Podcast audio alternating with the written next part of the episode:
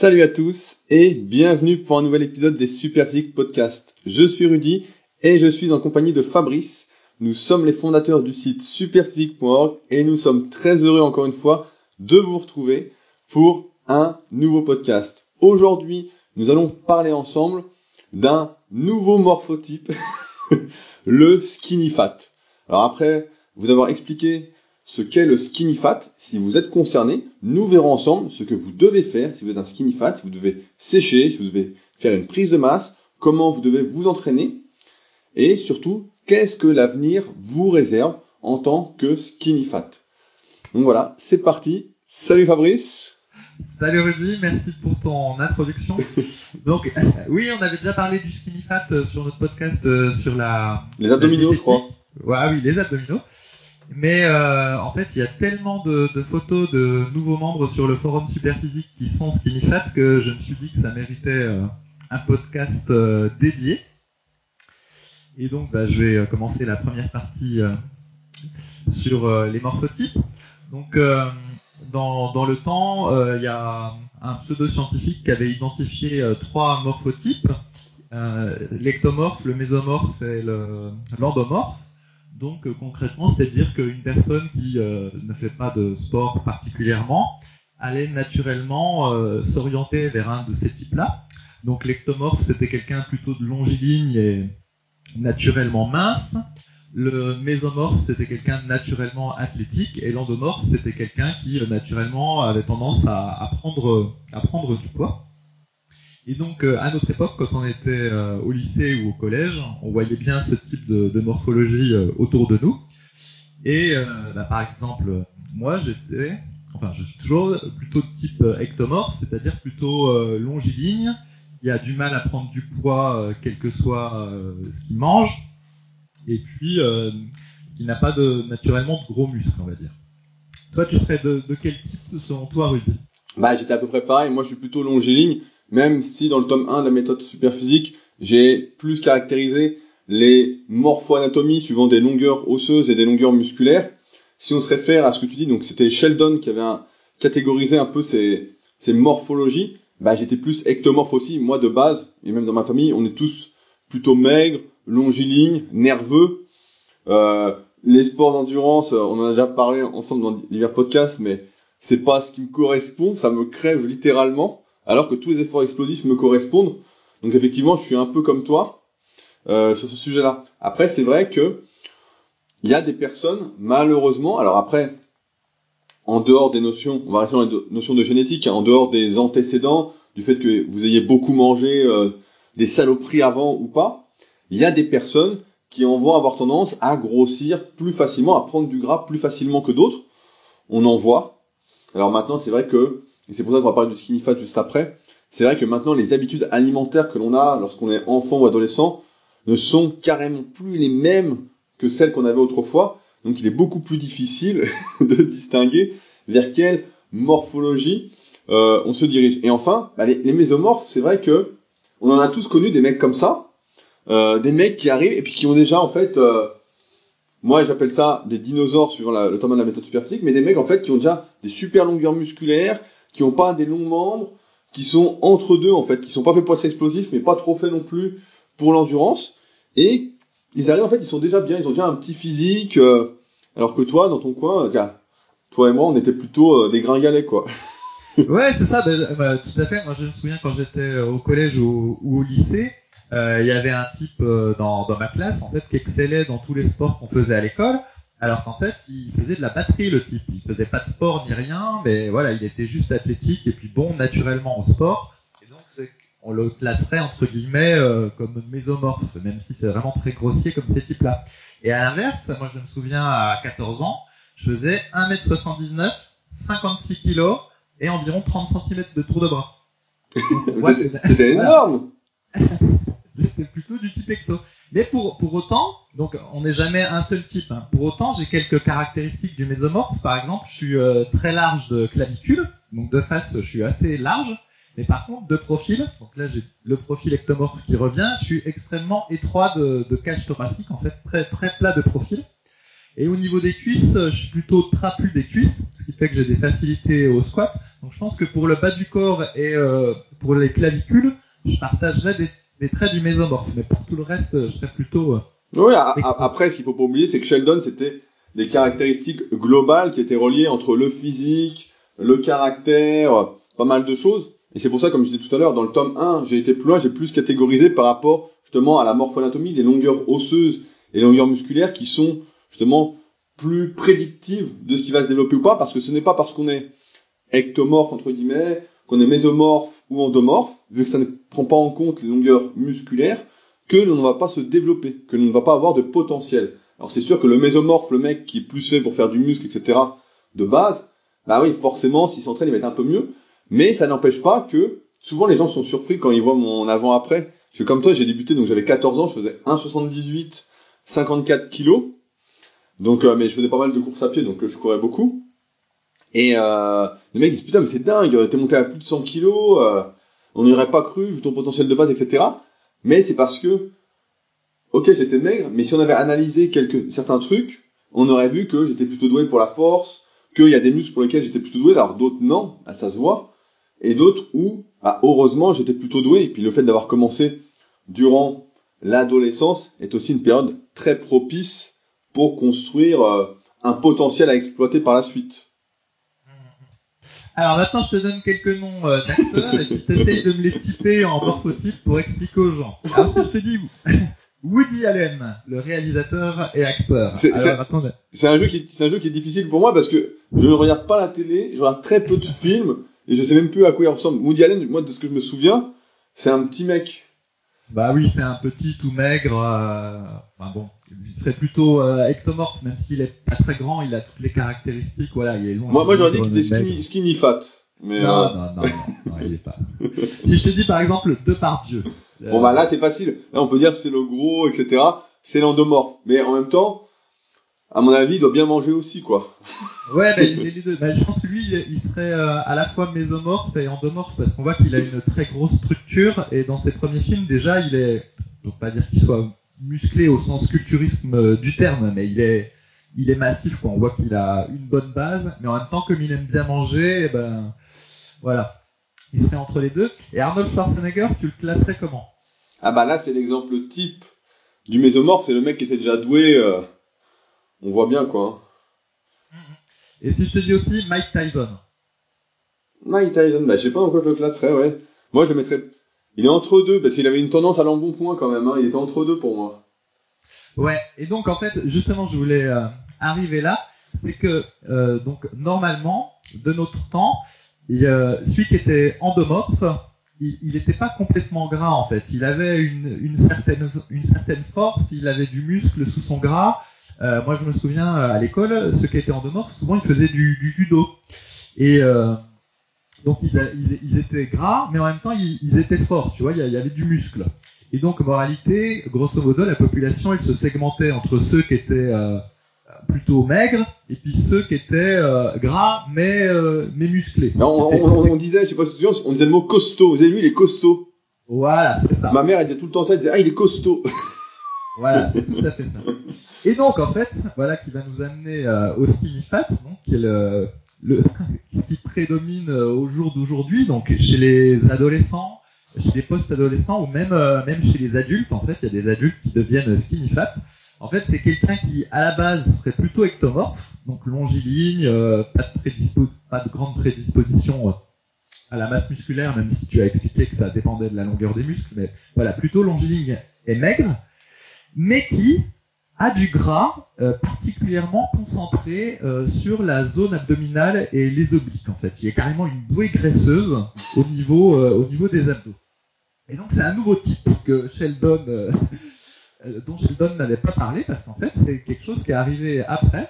Et en gros, grosso modo, bah, c'est quelqu'un qui à la base est ectomorphe, mais qui a des habitudes alimentaires qui sont tellement mauvaises et qui est tellement sédentaire, et eh ben qui prend beaucoup de gras au niveau de la taille. Et donc, il y en a de plus en plus des, des comme ça. Ouais, mais ça, c'est surtout dû, en fait, à cause, comme on disait tout à l'heure, en fait, des mauvaises habitudes. Auparavant, tout le monde mangeait à peu près pareil, etc. Donc, c'était facile de voir euh, ces différentes morphologies. Et maintenant, en fait, comme tout le monde mange, malheureusement, qu'à la plupart, hein, mange un peu n'importe comment, on en arrive en fait à des mixtes des personnes en plus qui stockent localement. Donc là, on parle pour les hommes qui stockent au niveau, on dit skinny fat, bah, qui stockent au niveau du ventre, mais on voit beaucoup de femmes aussi, car moi j'en vois beaucoup, qui vont stocker, donc j'appelle ça aussi skinny fat, hein, qui vont stocker dans le bas du corps, qui vont avoir vraiment euh, beaucoup de gras sur les fessiers, beaucoup de gras dans les cuisses, et si on voit que le haut, on se dit putain, elles sont hyper minces, etc. quoi. On voit vraiment une évolution, une désévolution, et ça c'est dû bah, d'une part effectivement à l'alimentation qui a changé, de plus en plus industrielle, de plus en plus tournée vers le profit, on nous sert de la merde pour faire de l'argent sur notre tronche comme d'hab, et surtout à un changement d'habitude. Avant, quand on était gamin, moi je sais pas si tu te souviens, euh, dès qu'on avait du temps, bah, plus nos parents, mais même moi je me souviens, on avait du temps avec mon grand-père, bah, on allait courir dehors, on allait faire un footing, ou on jouait au foot. Il se passait pas une journée sans qu'on fasse pas une activité sportive en fait. Hmm. Et aujourd'hui, bah, c'est tout l'inverse. Car aujourd'hui, le monde, c'est à évoluer. Alors après, tout dépend de la définition qu'on en a, mais euh, aujourd'hui, c'est un peu la loi du moindre effort. Tout nous est servi sur un plateau. Avant, tu voulais discuter avec quelqu'un, alors t'appelais au téléphone, mais c'était pas très pratique parce qu'il était accroché à un combiné, tu pouvais pas bouger. Donc t'allais le voir, tu bougeais par exemple, etc. Maintenant, t'envoies un message avec ton téléphone. Tu ne bouges plus. Le sport, bah maintenant, on voit bien les consoles vidéo. Alors je sais pas si euh, tu suis un peu l'actualité, moi je regarde un peu. Maintenant, t'as des casques de réalité virtuelle pour chez toi en fait. Ça va, finir que tu vas mettre ton casque dans ton salon et tu vas donner, tu vas jouer à l'UFC, donc euh, à des jeux de combat dans ton salon quoi. Oui, là j'ai vu euh, à Noël il y a un truc qui a eu le vent en poupe, ça s'appelle un Hoover. C'est une espèce de, de, plateforme qui ressemble à un Segway. Tu vois ce que c'est un Segway?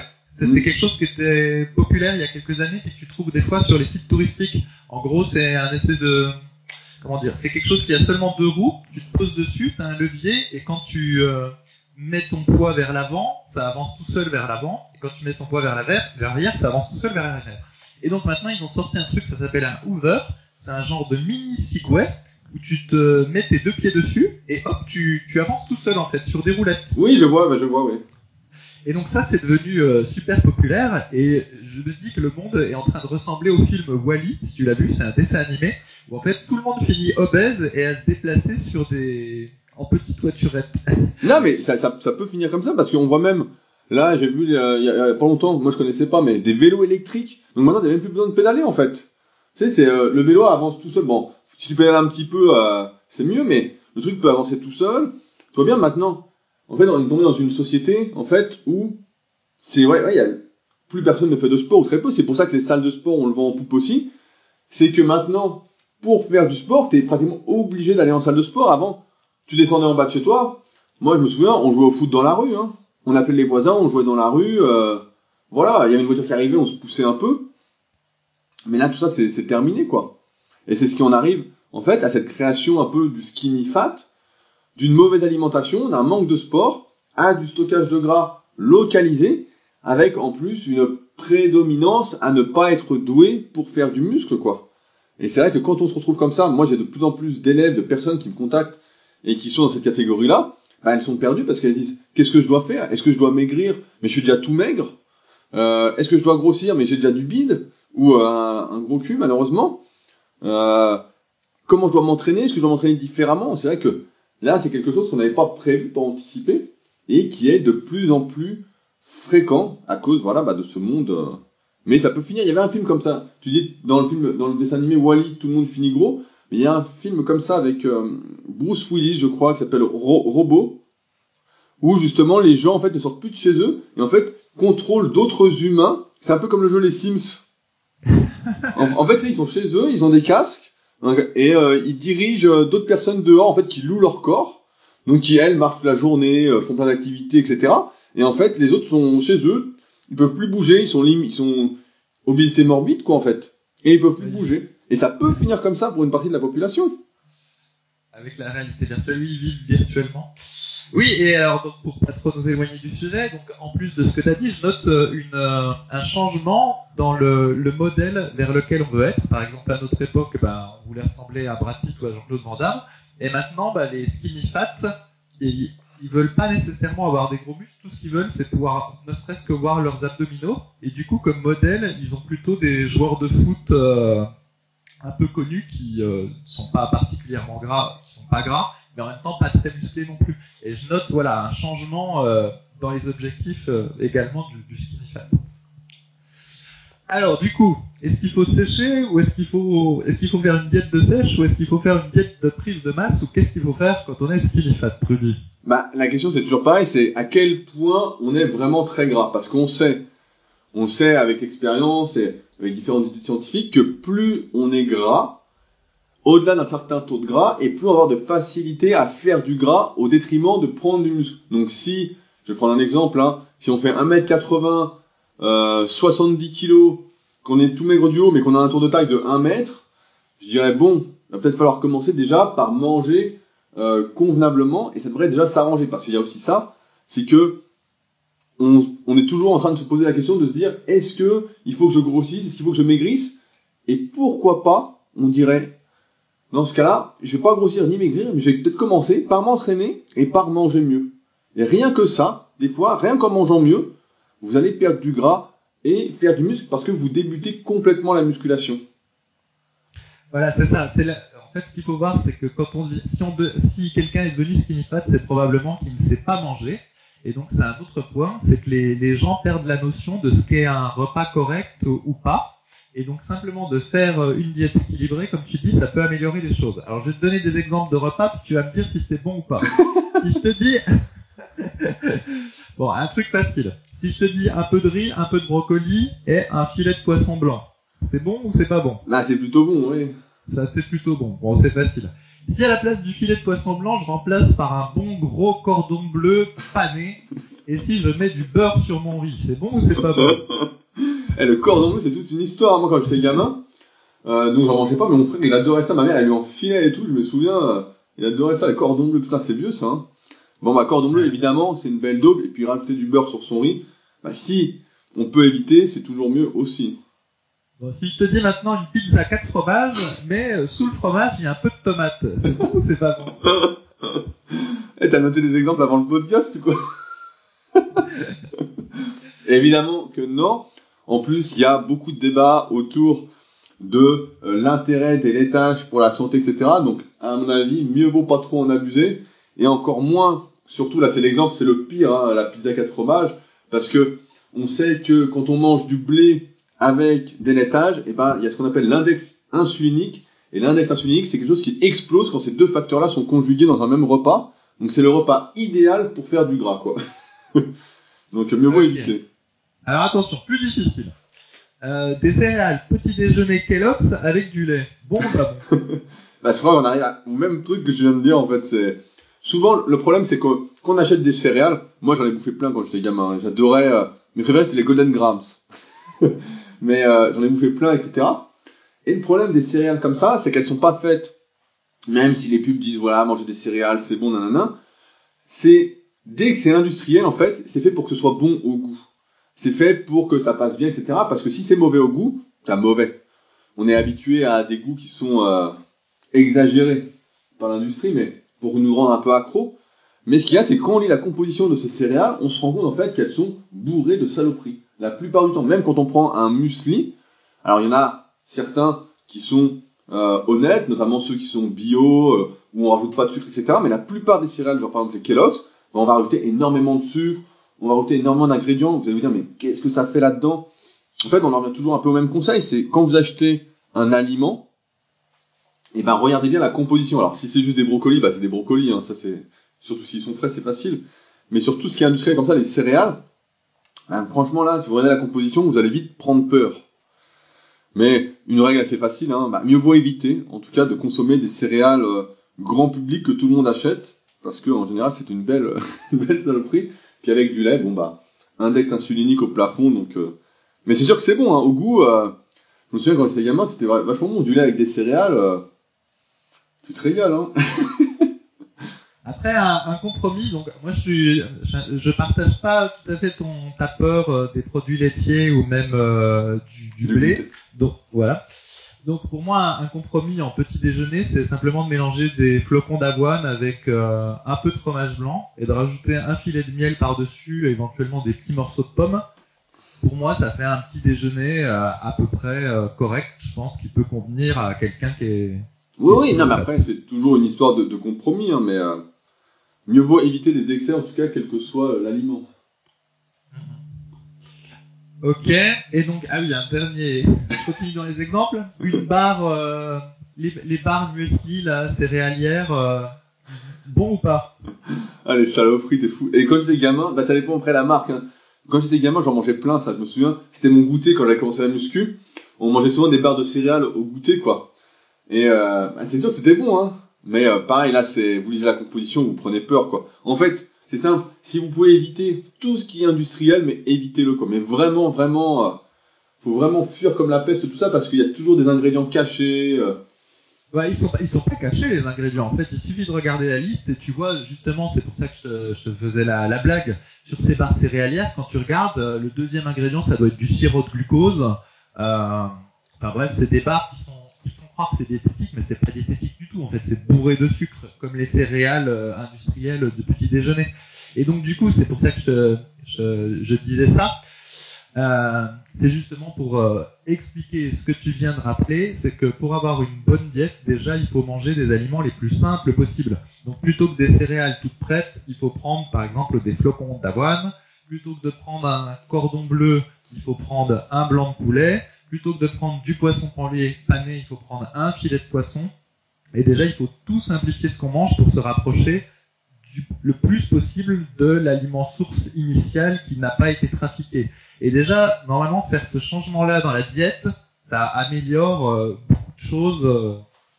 Ah bah, quand on est skinny, skinny fat, ça peut faire, ça fait perdre du gras assez rapidement. Hein. On voit son tour de ventre dégonfler, euh, on se sent beaucoup mieux en plus dans la vie de tous les jours avec plus d'énergie, etc.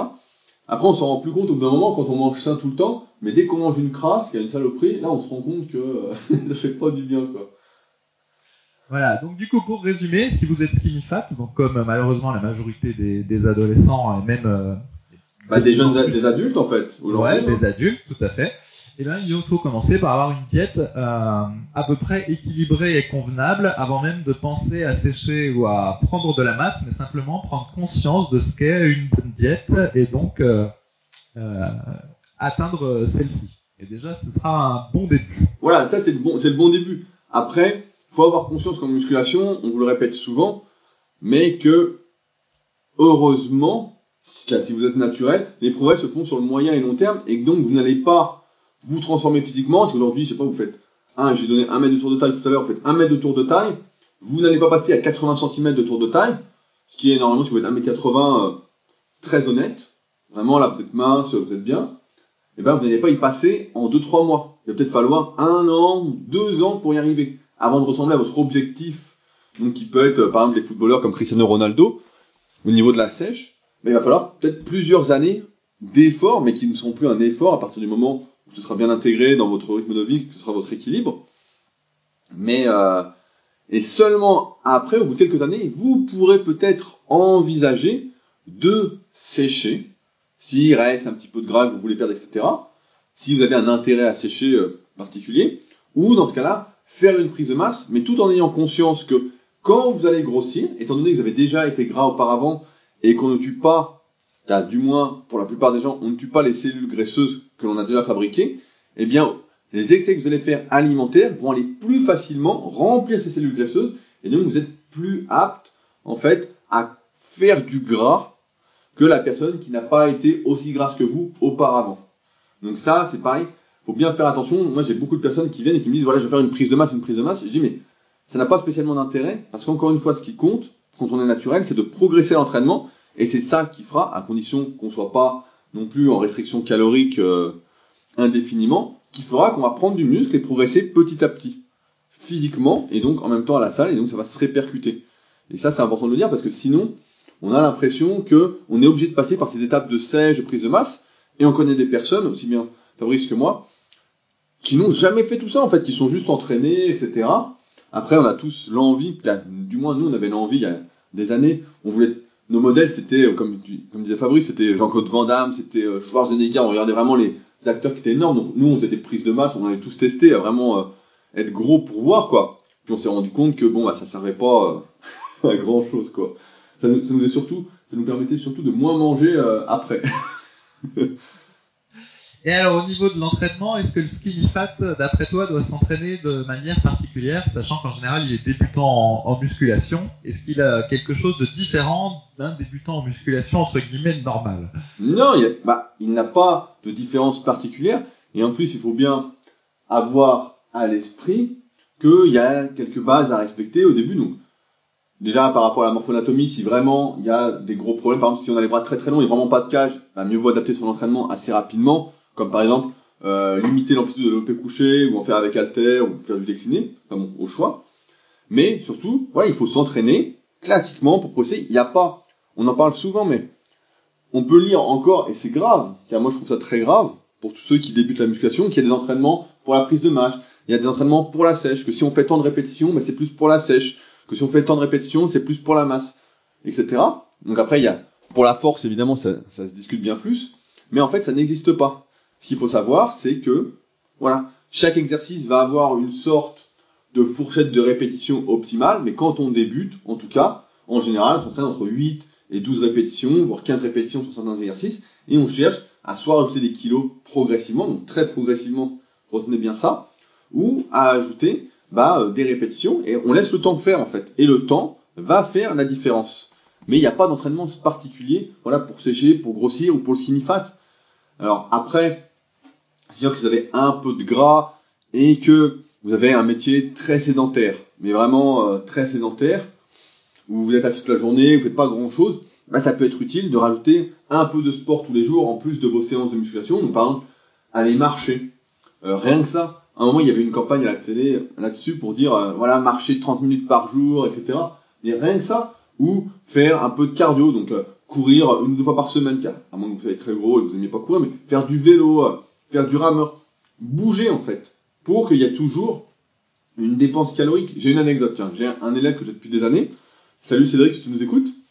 Et euh, on avait le plus grand mal en fait à, le faire maigrir, à le faire sécher. Et il a un métier assez sédentaire, il est pâtissier, euh, donc il a des horaires décalés, etc. Et en fait, il s'est rendu compte, il a acheté pas mal de, de montres, d'outils pour calculer sa vraie dépense calorique par jour. Et en fait, on s'est aperçu que sa dépense calorique, avec ce qu'il faisait habituellement sans sport, etc., c'était de 1500 calories, quoi. Donc forcément, lui qui était déjà, qui est déjà un peu gros, etc., qui a de l'embonpoint, etc., donc pour maigrir, bah, soit fallait qu'il mange moins de 1500 calories, donc autant dire, euh, c'est euh, trois feuilles de salade et deux tomates, quoi, en exagérant, ou fallait qu'il fasse plus d'activité physique. Donc il s'entraînait déjà quatre fois par semaine en muscu, mais c'était tout juste, donc il fallait qu'il rajoute du cardio pour justement arriver à brûler suffisamment de calories et pouvoir perdre du gras. Et là, bah, c'est un peu la même chose si euh, vous êtes vraiment un euh, fort cas de skinny fat, on, peut catégoriser ça ainsi, quoi.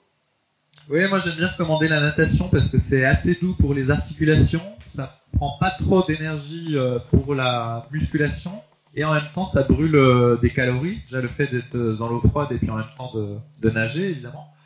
Et euh, moi, je pense que un bon compromis, en fait, c'est de faire trois séances de musculation par semaine, une séance de cardio, donc soit du vélo, soit de la natation, pas de pression sur les articulations. Dès qu'on peut, on marche. Jamais on prend les escaliers mécaniques. Dès qu'il y a des escaliers, au contraire, on est content parce qu'on peut les monter. Et puis après, si on veut perdre plus vite du poids, eh ben, il faut augmenter les séances de cardio. Donc à la place d'aller qu'une fois à la natation euh, par semaine, on y va deux fois ou on y va trois fois. Et on fait du sport six fois par semaine. Alors c'est sûr que c'est du boulot, mais il faut bien se dire que skinny fat c'est vraiment une condition euh, physique qui est, euh, désolé de le dire, mais qui est, déplorable en fait. On, est, à un niveau vraiment très très bas, donc du coup il, est, il paraît pas illogique que pour en sortir il faille faire quand même beaucoup d'efforts parce qu'on part de, de très bas quoi. Mais après c'est pas c'est pas impossible. Là on dit que c'est dur etc. Mais c'est pas impossible d'en sortir. Moi j'ai régulièrement des élèves qui arrivent justement en étant skinny fat et qui avec le temps se transforment. C'est comme tout en fait. Ça va demander des efforts, il va falloir se mettre dans un rythme de vie, donc progressivement, vous n'allez pas faire six séances de sport par jour euh, du jour au lendemain, sinon vous allez crever, mais y aller progressivement, et puis voir si vous vous prenez au jeu, si ça vous fait plaisir. Puis voilà, ça va se faire en fait tout seul, et à la fin, vous serez euh, un, grand sportif. Mais en fait, avant, ça n'existait pas, parce que là, on dit six activités physiques par semaine, comme si c'était incroyable. Mais en fait, c'est ce que faisaient la, la plupart des gens euh, sans s'en rendre compte. En fait, il n'y avait pas de, il y avait un peu de transport en commun, mais il fallait quand même marcher beaucoup. Je sais pas si vous marchez beaucoup, moi j'aime bien marcher, euh, tous les jours j'essaye de marcher au moins une heure. En plus de mes entraînements, j'aime bien pour euh, écouter des podcasts, pour réfléchir, etc. Et, euh, et pour moi, en fait, si je marche pas, en fait, j'ai l'impression d'avoir rien fait, quoi. Alors que on devient skinny fat justement, voilà, parce qu'on fait rien. On est assis toute la journée, on prend les transports en commun pour rentrer chez soi, on se rassoit, on mange, on se rassoit, on dort, et en fait, euh, c'est tout simplement le physique du sédentaire aujourd'hui. Donc, euh, pour ne pas être avoir le physique d'un sédentaire, il ne faut plus être sédentaire, quoi. Aussi simplement euh, que ça, quoi. Mais c'est vrai que Ouais, ouais. ça va pas demander euh, deux, trois mois d'efforts. D'efforts, encore une fois, ça se relativise. Mais voilà, c'est sur le moyen et long terme que ça va se faire. Régulièrement, on nous demande combien de temps pour avoir des résultats en musculation. Mais ça dépend des résultats que vous voulez, d'où vous partez, quel est votre potentiel. euh. Voilà, il n'y a pas de réponse. Mais ce qui est sûr, c'est que plus vous allez vous entraîner et plus vous allez développer, plus vous allez vous développer et vous rapprocher euh, d'un niveau euh, hors norme par rapport à la masse qui est, bah, comme vous l'avez compris, de plus en plus sédentaire. Après, j'aimerais répondre à cette question parce qu'on n'en a pas trop parlé, c'est euh, peut-on perdre du gras localement? Parce que c'est vrai que quand tu as du gras quelque part, par exemple tu as un peu de bide ou tu as tout dans les fesses si tu une femme, et ben tu te dis, voilà, est-ce que si je fais des abdominaux tous les jours, etc., ou si je fais des fessiers tous les jours, ça va aider à faire perdre du gras? Et là, encore plus compliqué que euh, le fait de ne plus être un skinny fat, de perdre, etc., progressivement, la perte de graisse locale, c'est quelque chose qui demande, on sait évidemment qu'on stocke du gras plus facilement là où le sang circule moins bien, etc. Qui a des prédispositions. Donc voilà, pour les hommes, bah, c'est plus sur le ventre, les femmes, c'est plus sur le bas du corps. Et on sait que, à force de travailler une zone, on va développer un meilleur réseau vasculaire, ça va mieux circuler, on va influencer les bons récepteurs hormonaux pour perdre du gras à cet endroit-là, pour perdre en fait en même temps de partout. Parce que quand on perd du gras, normalement, on doit perdre de partout. L'énergie vient de partout, même si au début c'est local. Et donc, pour perdre du gras de manière localisée, par exemple, si vous êtes un skinny fat, pour l'instant, je vous dirais qu'il est inutile. Ce serait une perte de temps et surtout c'est très peu tenable sur le long terme. hein. Je me souviens, c'est, euh, je sais plus qui c'est qui ça. Il y avait des professionnels dans leur euh, DVD. Donc quand je regardais des DVD de professionnels de bodybuilding, il y a, plus de 10 ans, le temps passe vite encore une fois. Eh bien, les mecs, en fait, tous les matins, ils faisaient de la marche. Ils avaient un tapis chez eux. Ils se levaient à jeun et ils marchaient en serrant les fesses à chaque, à chaque pas. Pour justement, ils disaient, bah voilà, on fait ça euh, six, six mois, un an de l'année, euh, toute l'année, quoi. On fait ça. Une heure tous les matins en serrant les fesses pour avoir les fessiers plus secs, etc. Et donc, dans ces conditions, bah oui, je pense que ça peut marcher. Maintenant, ça implique quand même de ne vivre que pour ça. Et déjà que vous allez passer d'un mode de vie un peu anarchique à un mode de vie, vous allez mieux manger, vous entraîner un peu, faire du sport, etc. Je pense qu'il n'y a aucun intérêt à essayer de se, compliquer. C'est encore une fois un détail, on, y revient souvent, mais c'est encore une fois un détail qui pour l'instant, vous pouvez le laisser de côté, l'oublier, et peut-être un jour, si, je sais pas, vous êtes vraiment... Alors après, ça marche sur des personnes comme ça, parce que d'une part, elles sont dopées, donc euh, faut bien en avoir conscience, et d'autre part, parce qu'elles sont déjà très très sèches de partout, et elles sont là à perdre 1 ou 2 mm de gras en plus. Quand on a vraiment beaucoup, beaucoup, bah malheureusement, ça passe par la base.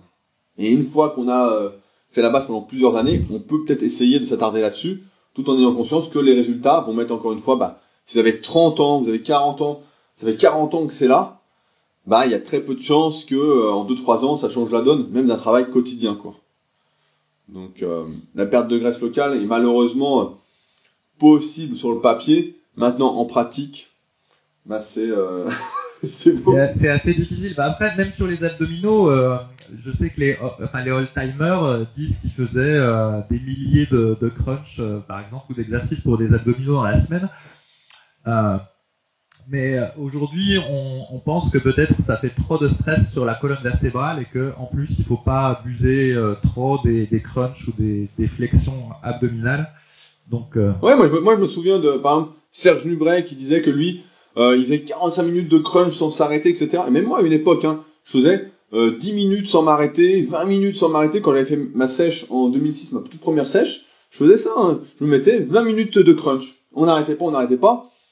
Et donc bon, est-ce que ça marchait ou pas? Bah c'est sûr qu'il y avait plus de veines sur le ventre. Hein. Je me souviens que il y avait des veines qui sortaient de plus en plus, mais justement à cause du sang qui avait du mal à circuler pendant l'effort et qui après paf arrivait. Mais on sait, comme tu l'as dit, que euh, étant donné que encore une fois nos habitudes sont d'avoir la colonne en flexion, donc euh, d'être toujours recroquevillé, etc. Quand on est assis, bah, le crunch a aujourd'hui beaucoup moins d'intérêt que des exercices par exemple de gainage, d'anti-rotation, d'anti-flexion, d'anti-extension, etc. pour maintenir la santé du dos avant tout. Avant l'apparence, d'abord la santé et ensuite seulement euh, l'apparence. Et malheureusement, bah, c'est souvent l'inverse qui est fait. Et ça, ça conduit euh, à des blessures plus ou moins graves, comme je le vois euh, régulièrement. oui, justement, en, parlant de, posture et de mobilité, donc c'est un autre point que je voulais aborder dans l'entraînement. Donc tu disais que nous, quand on était au collège ou au lycée, on était assez actifs. Et donc du coup, on avait une certaine mobilité qui rendait plus facile de débuter la musculation. Et là, dans le cas du skinny fat, donc on a vu qu'il y avait une, mauvaise habitude alimentaire et qui était sédentaire et qui était souvent recroquevillé, soit euh, sur son, soit sur la chaise derrière l'ordinateur au travail, ou soit assis sur son canapé.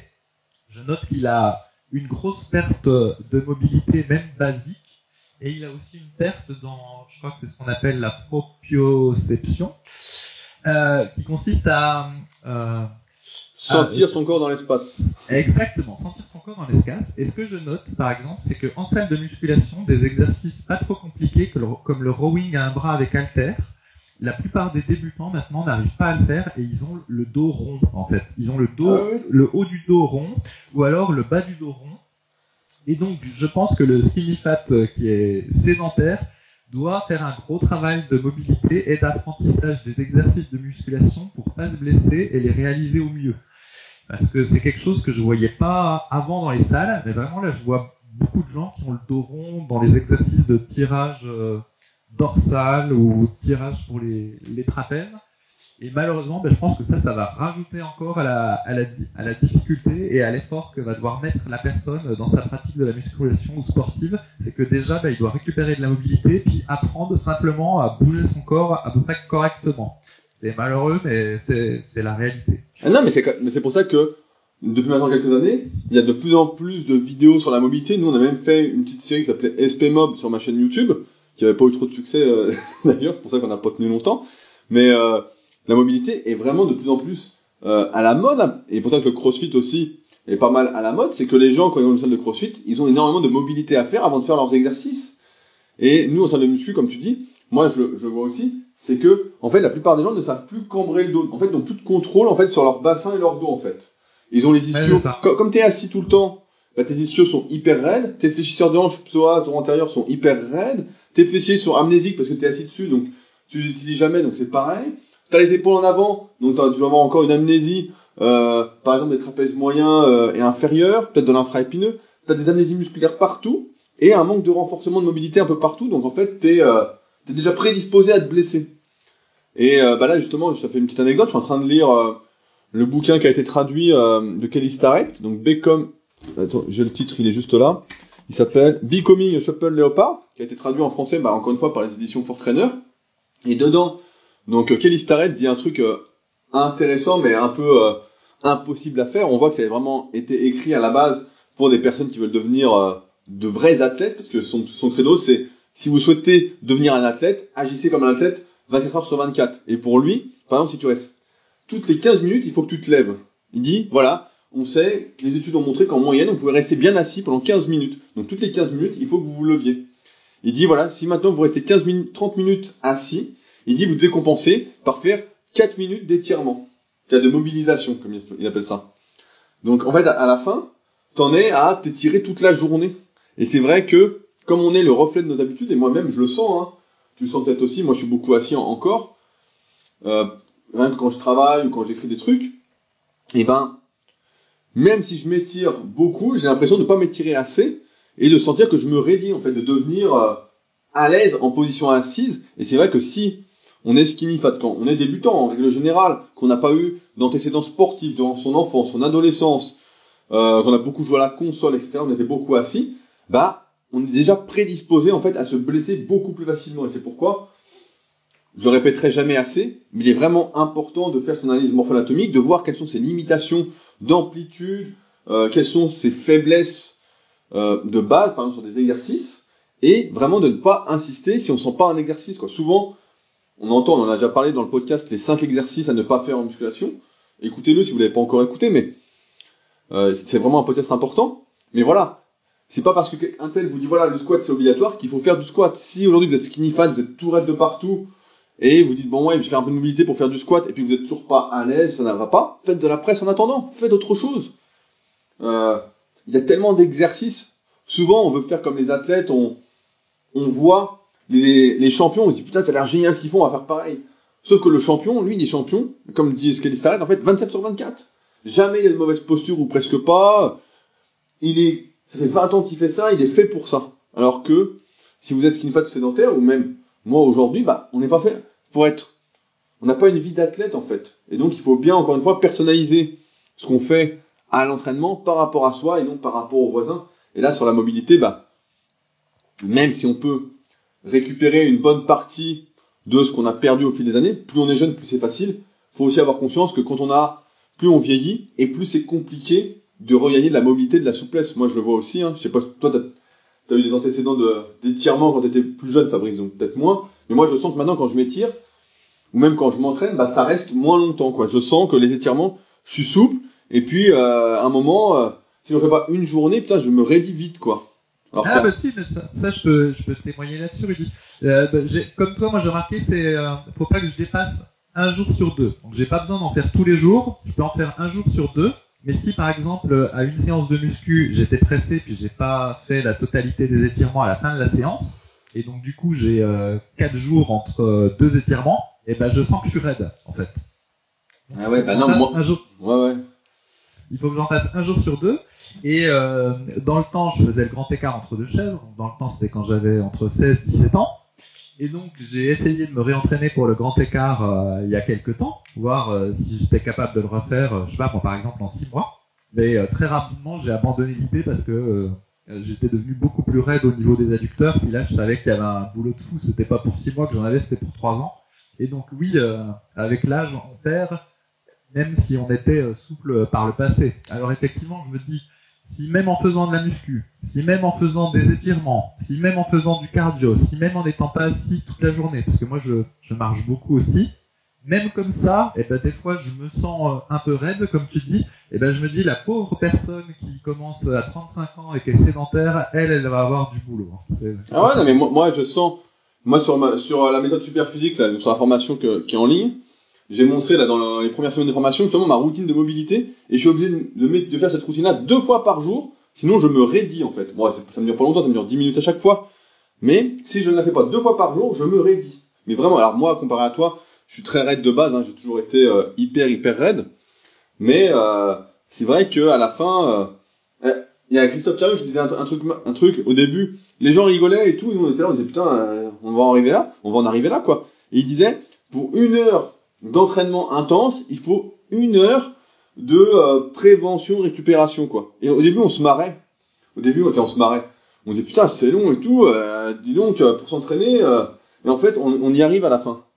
Donc on n'y est pas encore parce que peut-être toi tu y es vu t'es vieux maintenant mais moi qui suis encore jeune j'y suis pas. Mais je me rends bien compte que plus ça va et plus il faut faire le travail de prévention, de mobilité etc.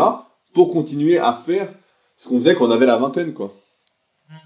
Mais en même temps, c'est pas si choquant qu'il faille faire euh, autant de travail de, de mobilité euh, par rapport à la durée qu'on est euh, en étant assis euh, ouais, bah, couché. Parce que finalement, quand tu cumules toutes les heures assis dans la journée et toutes les heures couchées, bah, je vais dire un, un, chiffre un peu au hasard, mais il y en a, je pense, qui sont peut-être 22 heures par jour assis ou couchés. Donc tu te dis faire une dizaine de minutes ou 20 minutes de mobilité par jour, pour compenser tout ça, ça paraît à la fois beaucoup, mais en même temps pas tant que ça par rapport à tout le temps passé assis, euh, si on compare à nos arrière-grands-pères ou grands-pères qui étaient souvent euh, debout euh, toute la journée. Enfin, tu vois la, différence.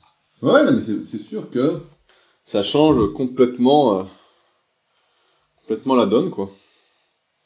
Mais voilà, ça montre encore une fois, parce que souvent on aimerait bien se dire, moi j'aimerais bien me dire, voilà, t'as fait ton truc, bah voilà, c'est bon, t'as plus besoin de refaire, etc.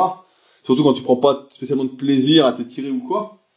Mais en fait, c'est un travail à, vie, quoi. en fait, euh, ça s'arrête jamais, quoi. Ça ne s'arrête jamais. Bon, ben, on a fait le, tour, je pense. Ouais, bah, je pense aussi. J'espère qu'on n'a rien oublié sur le skinny fat. Dans tous les cas, comme d'habitude, hein, si on a oublié certains trucs, vous avez des questions sur ce podcast, bah, vous n'hésitez pas à nous le mettre directement sur le forum Superphysique.